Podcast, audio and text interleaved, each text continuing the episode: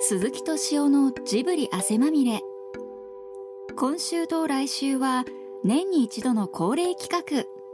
ジブリラブまみれ2024をお送りします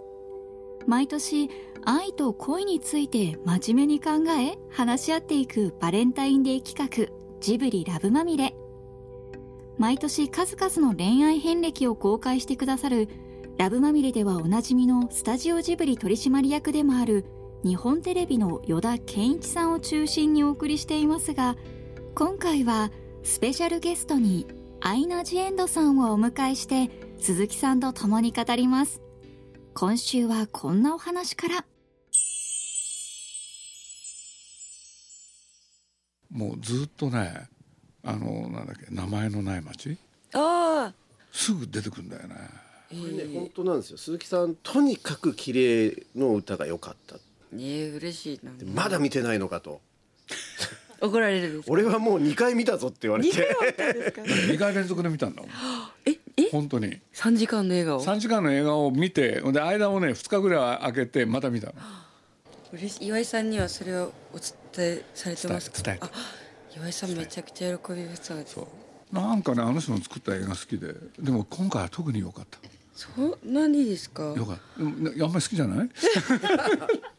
これねでもあやさん本当なんですよ鈴木さんあのいっぱい映画見てくれって来るんですけどあのよく良かった時しか感想言わないの で良くない時はどんな反応なさあるの触れないっていうれない嫌だよねやだよねでも本当に良かったよね本当に良かっ嬉たしい僕も2回見ちゃいましたしいやで今日今日はねはいちょっといきなりで申し訳ないんだけれどテーマがあるんですようんよよだっちって呼んでるからよだっちって、はいよだよだなんとかっていう名前だけど余談なんとかケンちゃん、でね付き付き合い長いのよ結構このラジオそのものがねもう今え17年目かなでその中でもしかしたらゲスト出演がねすごい多いの困ると呼ぶのよ毎週やってるんでゲストがブッキングできない時あるじゃないですかそういう時に投入されるんですそうお話ししやすいですしねしやすいですしまあねあのこんな感じの収録じゃないですかついつい余計なこと喋っ てしまうでねである日ねもうネタが何にもなくて困り果てて「よだち彼女とは彼女とはどうなってん の?」そしたらペランチョペランチョ喋りましたのベランチペョランチョペランチョペラン可愛いベランねチえョベランチョはでいそれがねまあ実を言うとラジオで流れてい、やまあ、あれ随分前かなそうですねでそれを聞いた彼女が頭にきてね喧嘩になって別れちゃうっていう事件があった別のれちゃったんですかまあ、ペランチョペランチョ喋っちゃったんでそうすぐ喋りすぎたんですねあのちょっとこう重なっちゃってたことがバレてしまってでね要するに二股かけてたわけよあそれはガチベランチョガチペランチョですねであれ聞いてないと思ってペラペラペラペラで喋ったのめっちゃショックですね彼女いやもう鈴木さんのラジオなんて誰が聞いてんだと思っておい そしたらもう余計なことを言っちゃうんですよめっちゃ面白いです僕でもねつあの今そう言われて思い出したんです初めてアイナさんにお会いしたのって、そのビッシュの解散に向けたプロジェクトがこう動き出した時に、日本テレビでそれをこういろいろバックアップしようとあ日テレでなったんですよあそうなんだってでで Hulu っていうその配信のプラットフォームでそのビッシュの,、あの番組を定期的にやっていこうっていうことになっあそうなんてだで1回目はビッシュのメンバーが軽井沢で旅に行くってなあったの覚えてます、でえっと駅からそこのなんていうんですかね収録場所まで行くロケバスが僕たまたまアイナさんと一緒だったんですよそこで初めましてで、で何か自分を知ってもらわなきゃなと思ってあっと思ったら軽井沢プリンスホテルが目に入って僕そのプリンスホテルで高校生の時バイトしてたんですけど皿洗いやってたんですよ。で皿洗いしてる時に年上の短大のお姉さんと初体験した話をなぜかアイナさんに一生懸命してしまったのを覚えてます。はあ言ってましたねい、えなんでその初体験したでいやいやの俺そっちそそっちそっちですかえなんで気になりますよね確かなにんまあなんか毎日一緒に皿洗ってたらなんかいい感じになっちゃってたりでエッチしちゃったのまあエッチしたっていうかその仲良くなったっていうかで相田さんに「朝から何言ってんですか?そうですよ」うっすら覚えてますその話覚えてますね何言ってんねやろうって思ってました アホなアホやないかえでも結構面白かった思い出がありますそうなんですよすごい早朝でしたもんねめちゃくちゃゃ朝っぱらから旅に行くっていそううですよねすごい早朝から情熱的な話を左耳に入ってまし大学時代にたはい一人の女性を追いかけて思い続けて丸4年鈴木さんこれえ何どう、まあいいどう考えたっちょてアイナさんの話ちゃんと聞いた方がいい回ですよいや今こ日れねこれで丸4年間追いかけてねやっと彼女の気持ちをこちらへ持ってくることができたの わーい彼女がねいろいろあって1年先にね社会へ出ちゃったのうんほんで出版社なんかに勤めてねでそうこうしてまあそれでも彼はまあ負けないで付き合ってたんだけれどある日彼女から言われるわけで何言われたかって新しい彼ができた、ね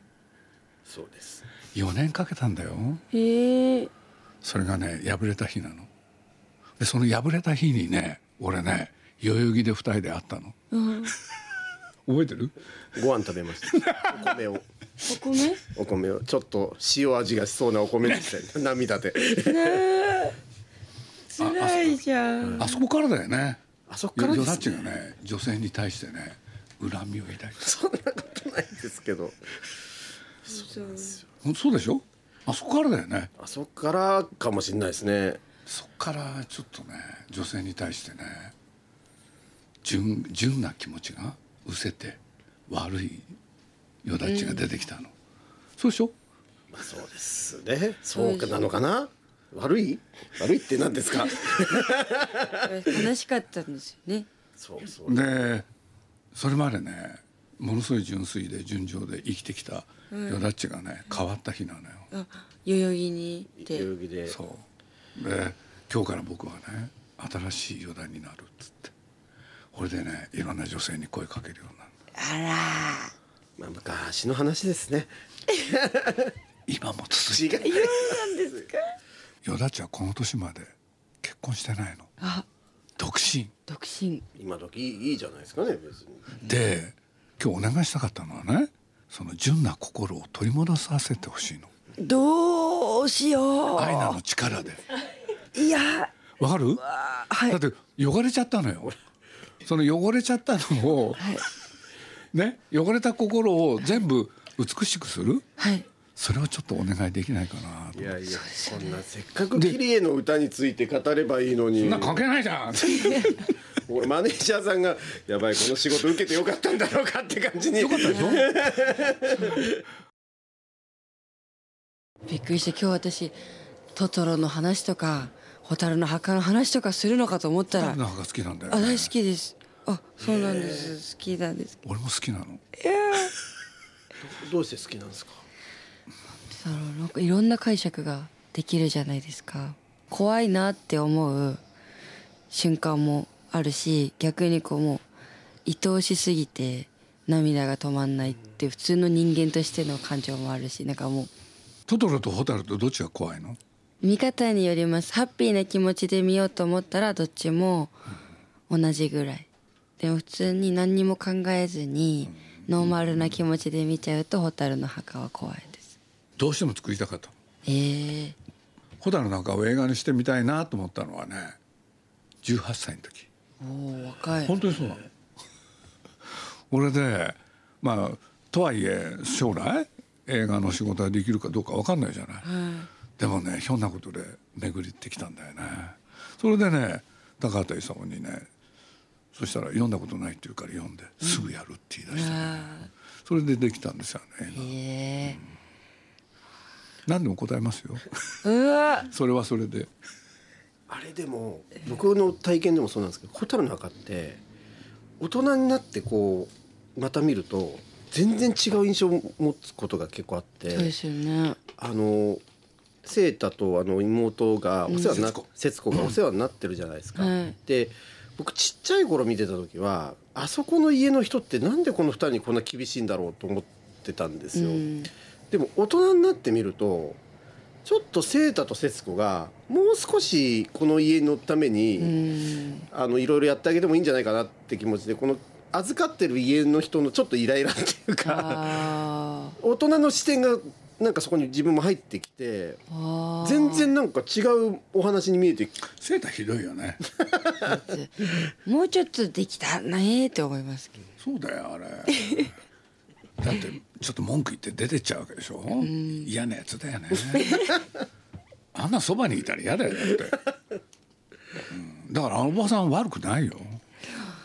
初めて思うそれは初めて聞きました悪いやつだと思ったおばさん意地悪だなと思っちゃいましたなんで可愛くないよだって戦争中だよ物がないんだよだからあの少し考えろって言ってるそう年齢重ねると、あのおばさんの気持ちがなんかすごい分かってきちゃうんですよそうだよなんかあの前の前髪が綺麗だね急やっにいやたーなんかいなんかすすだれの隙間がいい感じだよねすだれこれ私奇跡のヘルメットって呼んでるんです奇跡のヘルメッ トそうなんですもうシューって固めて風でも負けないえそうなんだあのさ逆立ちしたらギリ揺れるですあそうなんだいやなんか変だなと思ったのなんか見た 見てさなんかなんていうのか固まってる感じがしたのよ奇跡あの連絡あれ下手だよねそう奇跡いのやすヘルメごットくいいなと思った大事なんだよ前髪って女の前髪は命だから ね蛍の墓どこ行ったんですか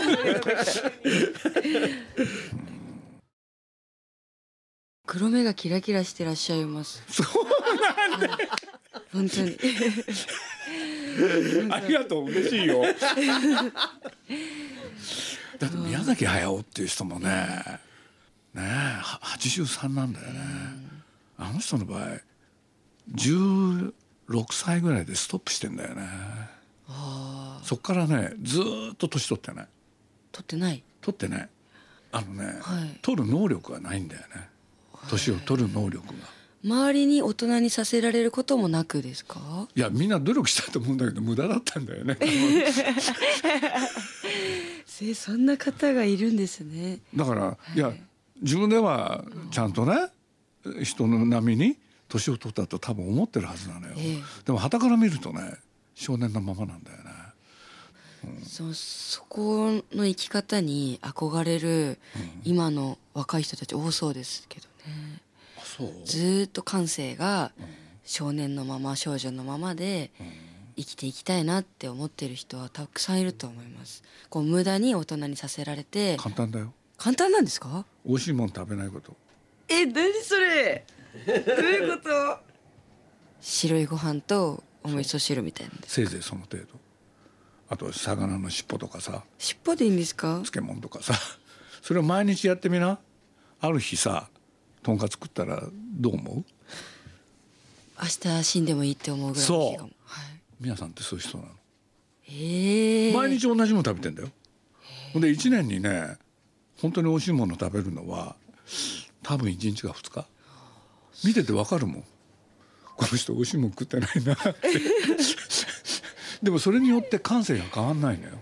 うわ面白い話それは立ちましわたわかるはいいやだってさ、ええ毎日美味しいもの食べてたら何が美味しいの分かんなくなっちゃうでしありょますはいはいはいそれウーバーイーツやめよう毎日確かに同じウーバーイーツだったらいいんじゃないですかそ っかそうで多す分ね多分ねだからあの人の映画ってね他の人と何が違うかって言ったらね匂いがするんだよねあーわかるはいでね憧れがあるわけよ、その美味しいもの食べたいとかだからね1年に1回ぐらいたまにあるわけ美味しいもの食べに行く日がそうするとねもう大変なのいまだにお店の人にね「これどうやって作ったんですか?」で「これは何なんですか?」とかね聞きまくるわけ。へえだからこの人本当にねそうやって生きてきたんだなっていうのが分かるの今までの人生でなかったんですかねもうどうしても焼肉がいい今日は焼肉がいいみたいな日はある日ね鈴木さんってわけで大体ね普段ずっとお弁当だったんだけれどある日「鈴木さんってどうしたんですか?」って「美味しいもんちょっと食いに行こう」って言った日があるのよ。でしょうがないから答えたねどこ行くんだと思ったら駅の方歩いてったわけさそこにねご馳走するっていうわけうわで俺何かなと思った、そしたら入ったのは牛丼屋なんだよねでこっからが大事なのこれって牛丼なんですかって聞いたの違うよって牛丼のねお肉を別の皿にね盛るとすき焼き定食なんだよって美味しいよってなんか結構泣いちゃうレベルで美しい話これね、じ笑わせるために言ってんじゃないのい や本気なわかのりますそうですよね本気なのいやー鳥肌が止まらないですあのえそれをだって無意識にやってらっしゃるんですもんねこそうそうしようっていうそ人うじゃなくてだからああの人の一番ね好きなものってついさっき言っちゃったけどとんかつなのよあーとんもかうつとんかつなんがだ食べられると思うともういても立ってもいられないだえーかわいいけど83だよいまだにそうなんだよいやもう映画作ってる時もたまにね「鈴木さんさ」って言うから「なんすか?」って言ったら「ちょっとさ外へ出ようよ」って、何かなと思ったらとんかつは食いたいんだよねーいやーなんで思ったんだろう行き詰まったりしたんですかねなんか頭に思い浮かべて行き詰まるんじゃなくて、多分頭の中にとんかつが浮かんだのよそしたら浮かんだりいても立ってもいられないそっかめっちゃ好きなんですもんね可愛いそそのことによって、まあ、よ世界世界世間でよく言われる感性が鈍らない鈍らないっていうのか五感が優れてんだよあの人。だって毎日同じものを食べてね俺ねスタッフが例えばこういうことを言うじゃないあそこの店は美味しいとかね、あそこの店はまずいとかね、本当に怒るんだよ。怒るんですかで理由何のために飯は食うと思ってんだって生きるためだって。うわ美味しいまずいは関係ないだろうってえー、やばそれで怒られたらちょっと食らいます ねそういう人なのうわ本気なのーかっこいいだーかっこいいっていうのかねいやそういうかっこいいなそういう人なんだよねだからねもうあのねとはいえ美味しいもの食べたい日あるじゃないありますだから前城の宅急便の時なんかね、はい俺がねまあちょっと行くじゃない、ええそうするとね「あのさ鈴木さん」ってわけ「なんですか?」っつって俺ちょっとね新橋の方で働いててやってたから、そしたらね毎週毎日ね午後3時に来てってわけ、うん、で何かと思うじゃないで午後3時にね行くじゃない、そうすると分かったのよ近くに蕎麦屋があってねそこの天ざるを食いたいわけでもね、スタッフにバレるとまずいじゃんそっか怒ってるしねはいスタッフに美味しいもん食ってると思われた ら恥ずかしいじゃんだからねねなんかもうねもう向こうも分かってるわけすぐ天ざるが2つ来るわけ早いのよ可愛いもう3分だよ天太郎まだ鈴木さん食ってんのか早く食えってみんなに見つかったらどうするんだいいやん別にねそういう人だったの可愛いつい昨日もね朝ね俺は早く起きるようになったんですよ最近ですかそうこれでね昨日もねもう会社にねスタジオにね8時半に行ったの早っ俺で彼のアトリエがあるんで,、でそこへ行ってね延々喋ったの1時間以上喋ったよね1時間半くらいかなこれでねもう次のほね仕事があるからもう帰らなきゃいけないと思ってね皆さんちょっと僕もうね次の仕事約束があるんで、そっち行きますんで「うん分かった俺も後で行くから」って言ってね、でバイバイしたのそしてね俺スタジオに戻ったの、で戻ったらやっとみんなが会社へ来る頃、で待ってたらパッと自分の部屋入ったらね来てるのよ。皆さんどうどうしたんですかって、いやさっきはさ喋ってて楽しかったじゃんっていうわけ、まあそうっすねって言ったら、いなくなったじゃんって、あそれはだってバイバイしましたよねって言ったら、寂しくなったって言って、可すごい典型です胸キュンなんでそんな風なのわ分かったでしょ少少年だっていうの、はい本物なんだよこれ俺話作ってないんだよいやしか素もそ晴れらしいに鈴木さんが答えちゃうからなんです何年付き合ってきたと思うそうか岩井さんよりも長いんですよね40年ぐらいですか45年45年長い私はあのアイナっていうのが本名なんですけどそうなんだそうなんですよでもビッシュっていうグループになる前にそんなに人生があうまくいってない感じがしていて自分でそうですねで今振り返ると全部宝物のあの記憶なんですけどその当時はやっぱりなんでこんなんなんだろうなって思い続けていたんで美酒になる時に今までの自分をこう終わらせよう終わらせてそれがジエンドなんそうだ始めようってアイナ・ジ・エンドでやろうと思いましたあばよやばいよそれやばいよなるほどアバヨジエンドじゃねえやアイナアバイじゃなくてよかったですね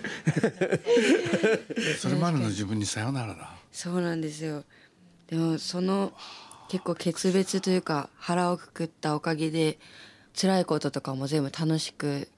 乗り越えていけたのでこの名前にしてよかったなと今は思いますなんかあの映像で見るより本物の方がいいよね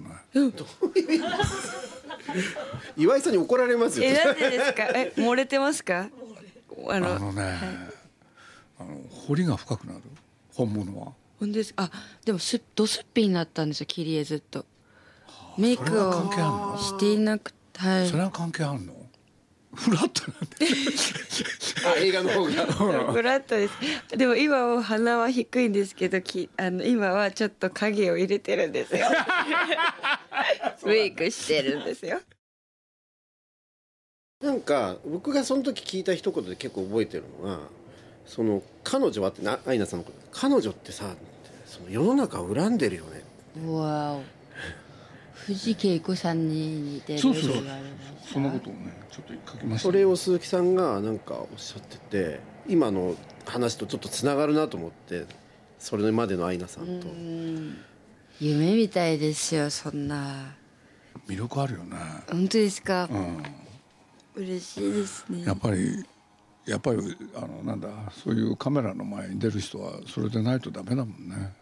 声だけまあ声が好きだったんだけどね本当ですかうんしゃがれてるんじゃんしゃがれ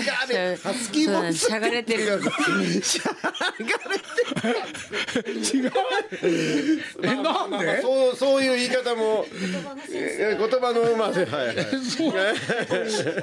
嬉しいしゃがれてると思ったんだけどそうじゃないのしゃがれ系です